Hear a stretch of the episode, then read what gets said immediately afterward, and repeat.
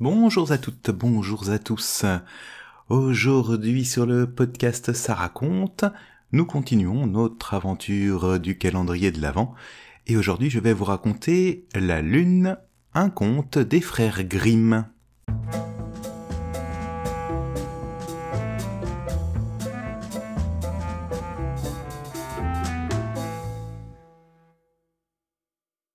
Il était autrefois un pays où les nuits sont sombres, et le ciel couvre cette contrée comme un drap noir. La lune n'y sort jamais. Pas une seule étoile ne scintille dans l'obscurité. Les ténèbres y règnent comme à la création du monde.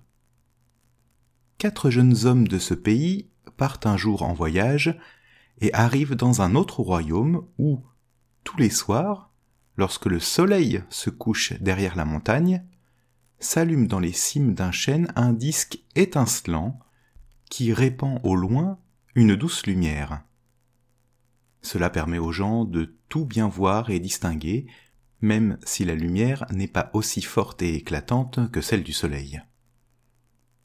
Les voyageurs s'arrêtent et, abasourdis, demandent au paysan qui passe par là avec son chariot quelle est donc cette lumière? Mais c'est la lune, répond le paysan. Notre mère l'a achetée pour trois écus et l'a attachée au sommet du chêne.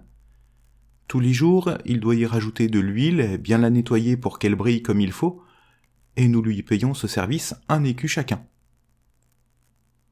Le paysan part en cahotant, et l'un des jeunes voyageurs de remarquer Une telle lampe nous serait bien utile chez nous. Nous avons un chêne aussi grand que celui-ci et nous pourrions l'y accrocher. Ah, quel plaisir de ne plus marcher en tâtonnant. Et savez-vous ce que nous allons faire? Lance le deuxième. Nous irons chercher un cheval et une charrette, et nous emporterons la lune avec nous. Ils n'auront qu'à s'en acheter une autre. Ouais, je sais bien grimper, dit le troisième. Je la décrocherai. Le quatrième voyageur trouve un cheval et une charrette, et le troisième grimpe sur l'arbre. Il fait un trou dans le disque lumineux, passe une corde à travers le trou et fait descendre la lune. Dès que la lune étincelante est dans la charrette, il lui passe une couverture pour que personne ne s'aperçoive du vol. Il transporte la lune sans encombre jusque dans leur pays et l'accroche sur le haut chêne. Et tout le monde se réjouit, les jeunes et les vieux, de cette nouvelle lampe dont la lumière pâle se répand dans les champs et dans les prés, et jusque dans les cuisines et les chambres. Et sortent des grottes dans les montagnes des lutins et des petits génies en petits manteaux rouges, et ils se mettent à danser la ronde dans les prés. Notre quatuor de voyageurs prend la lune en charge. Ils ajoutent de l'huile, nettoient la mèche, et perçoivent pour leur travail un écu par semaine.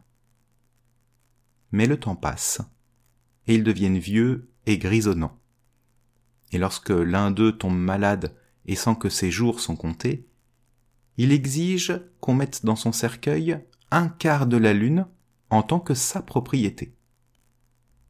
Après sa mort, le maire grimpe sur l'arbre, découpe un quart de la lune avec des ciseaux de jardinier, et on le met dans le cercueil du défunt. La lune perd ainsi un peu de son éclat, mais pour le moment, cela ne se voit pas trop. Quelque temps après, le deuxième décède, et on l'enterre avec un deuxième quart de la lune, et la lumière baisse encore un peu plus. Et elle faiblit encore plus lorsque le troisième meurt et emporte lui aussi son quart de lune avec lui.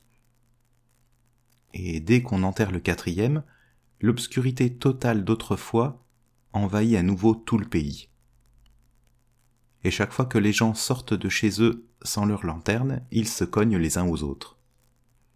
Or, les quatre quarts de la lune se rejoignent sous la terre, là où depuis toujours l'obscurité règne.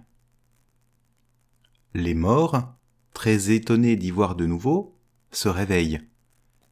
La lumière de la lune est suffisante, car leurs yeux ont perdu l'habitude, et n'ont pu supporter l'éclat du soleil ils se lèvent les uns après les autres, et tous se mettent à faire la fête de nouveau, comme ils en avaient l'habitude autrefois. Les uns jouent aux cartes, d'autres vont aller danser, et d'autres encore partent à l'auberge, commandent du vin, se saoulent, se donnent du bon temps, puis se disputent et finissent par attraper des bâtons pour se bagarrer. Et quelle bagarre et quel tapage Le vacarme est tel qu'il parvient jusqu'au ciel. Saint Pierre, qui surveille la porte d'entrée du paradis, pense qu'une révolte a éclaté aux enfers. Il appelle alors l'armée céleste pour repousser l'ennemi et ses complices pour le cas où il voudrait attaquer la demeure des défunts. Mais personne ne s'étant présenté, Saint Pierre lui-même monte à cheval et, passant par la porte céleste, descend tout droit aux enfers. Il ramène le calme parmi les défunts décharnés, leur fait regagner leur tombe, et ramène avec lui la lune et l'accroche définitivement dans le ciel à l'emplacement que vous lui connaissez aujourd'hui.